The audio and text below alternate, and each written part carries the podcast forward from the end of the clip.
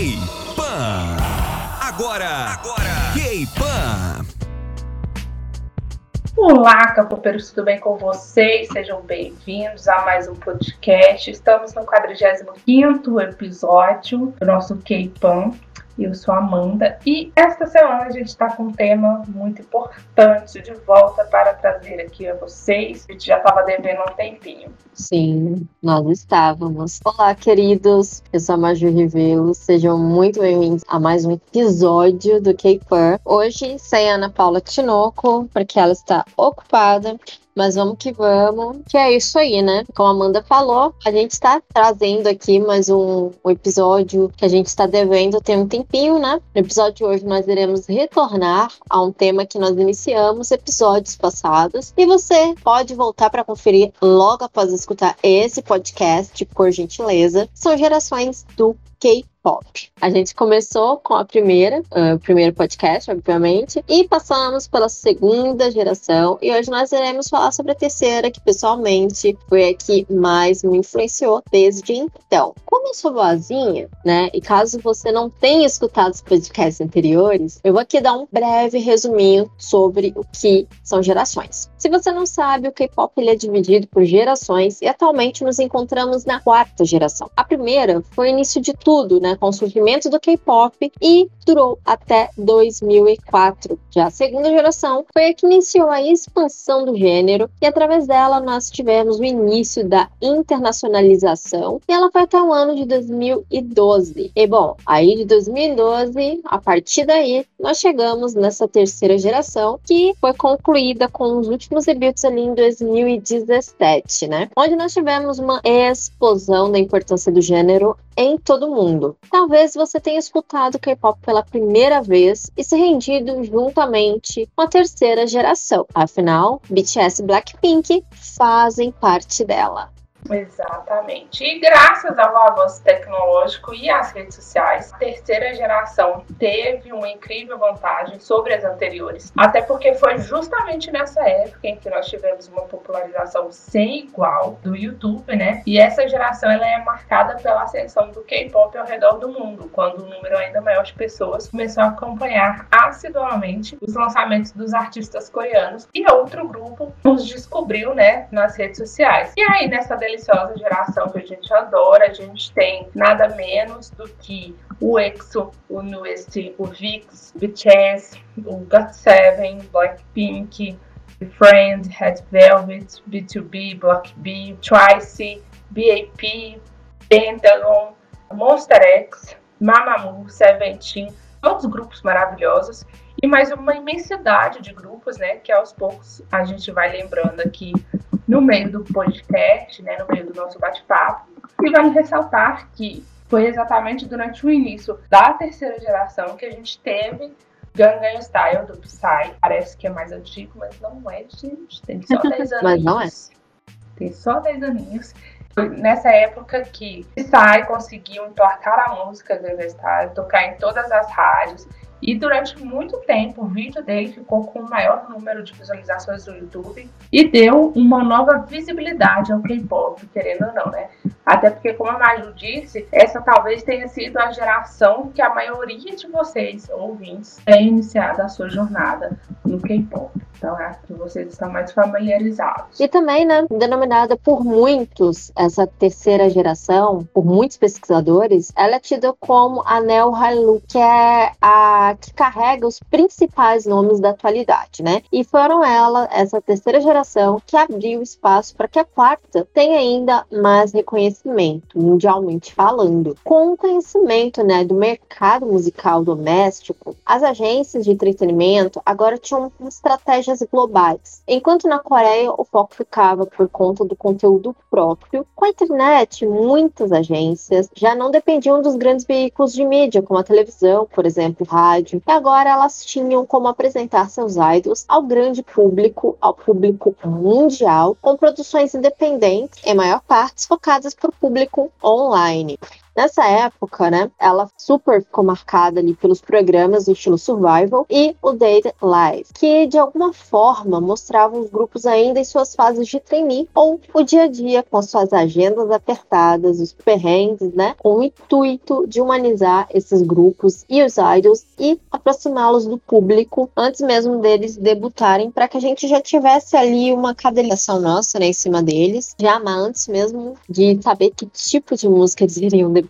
E não é à toa que esses programas Survivor eles formaram grupos gigantescos, né, dessa terceira geração. Alguns deles foram Monster X e Vixie Twice. Sim, gente, esses três grupos participaram de programa de Survival. E a gente teve os outros grupos como Pentagon 17, eles adotaram Daily Life antes de debutar com a formação oficial. E nesse Daily Life mostravam o dia a dia deles treinando e também todos os trainees que possivelmente poderiam debutar dentro desses grupos, né? E dá para notar que os grupos que debutaram durante essa mudança para quarta geração, já que como a gente fala nos podcasts anteriores sobre gerações, sempre tem uma geração ali no meio, né? Ah, na geração 1 a gente tem a 1.5, na geração 2 a gente tem a 2.5 e na geração 3 a gente tem a 3.5 da velhice antes de chegar nos 40.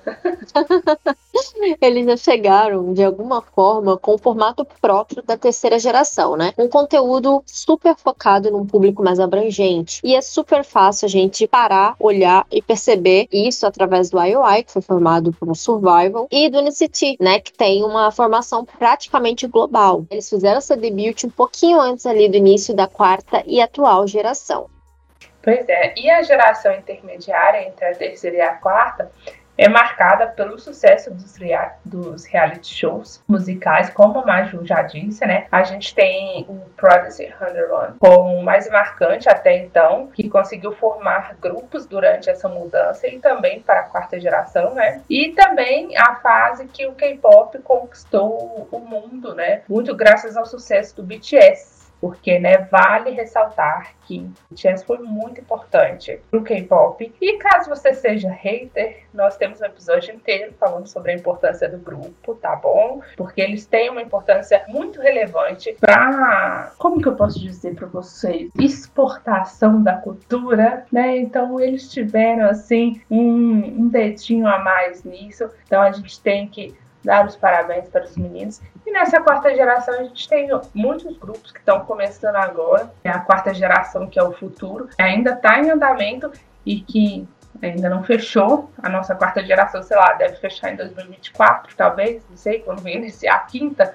A gente ainda não sabe, na é verdade, mas aí a gente tem muitos outros grupos maravilhosos que a gente provavelmente vai trazer aqui um comparativo e comentar sobre cada um deles. A gente tem Stray Kids, ATEEZ, NCT, The Boys, é, ITZY, que eu adoro, por sinal, TXT, que eu também gosto. Todos maravilhosos.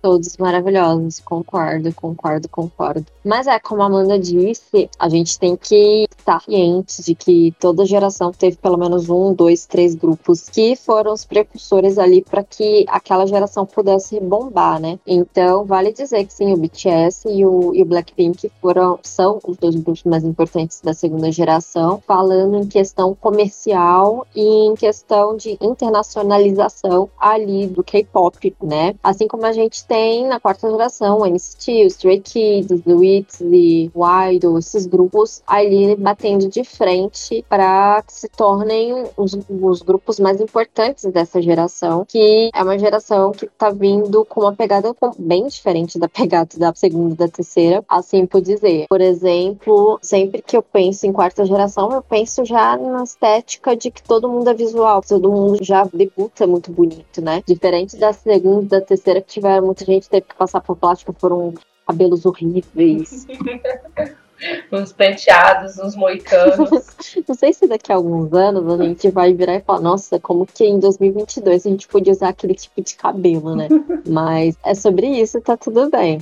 Mas sim, a gente tem que ver a importância de determinados grupos para que o K-pop pudesse se tornar ainda mais conhecido. Pois é, e, e a indústria também está bastante consolidada, né? Tem bastante dinheiro no bolso agora. Sim a gente está na melhor época deles, né? Exatamente. O mercado asiático, o mercado do K-pop hoje em dia movimenta muita grana. A gente já comentou aqui sobre isso. Não só o artístico, mas os fofocas também. Sim. Os, os doramas, tudo quanto há. E hoje os grupos eles são lançados pensando na carreira internacional que eles podem ter é, e visando principalmente que os idols falem outros idiomas, uhum. que eles tenham um visual atrativo, que eles tenham uma frequência também, né, de, de lançamento, que é os teasers, né? Antigamente a gente tinha um teaser antes do lançamento. Hoje em dia a gente tem um atrás do outro. É teaser de um membro de cada vez, é teaser de todo mundo, uhum. é teaser daquilo, daquilo, daquilo, pra uma música. Então, tipo, é muita coisa diferente do que a gente estava acostumado anteriormente. E é impressionante, né? Então, a gente está aqui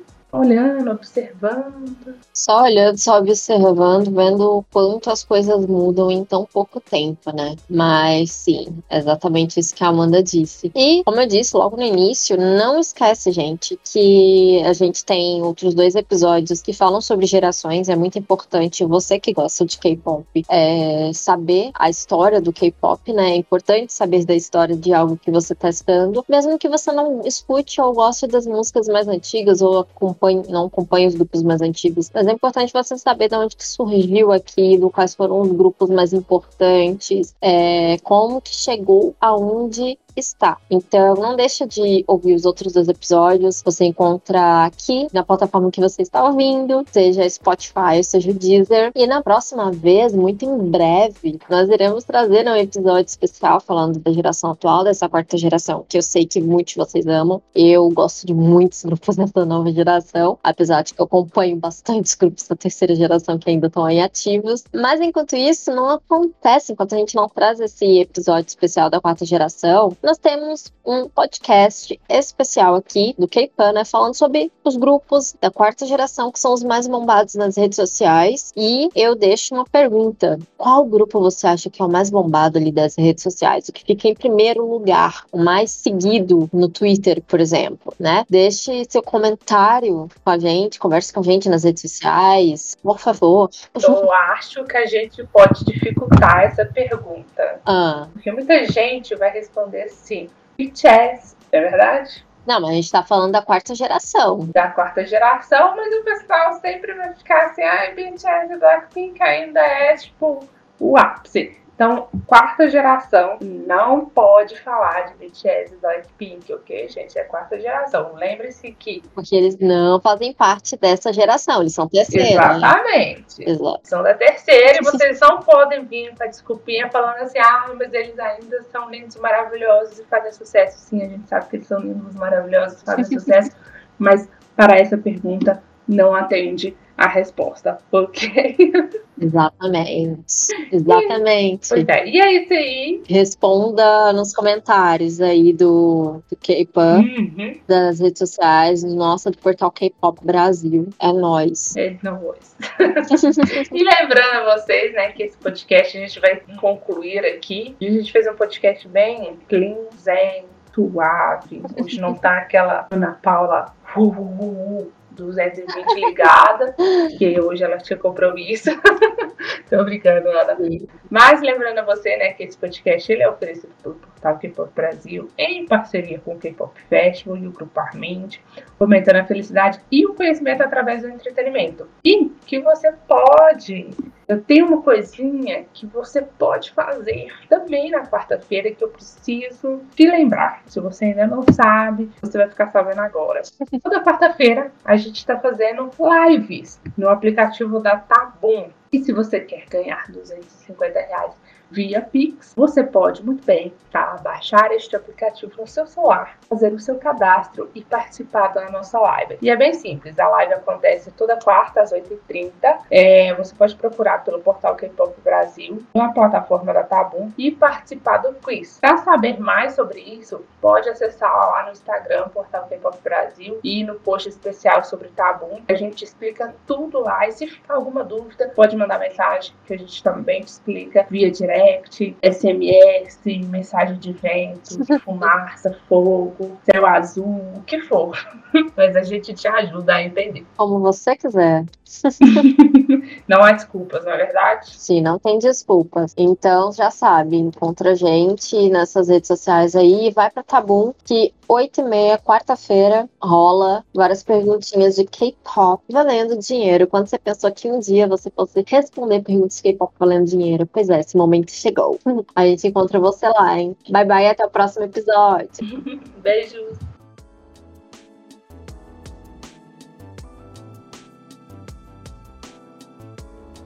Fique ligado, fique ligado. Semana que vem tem mais. K-Pan.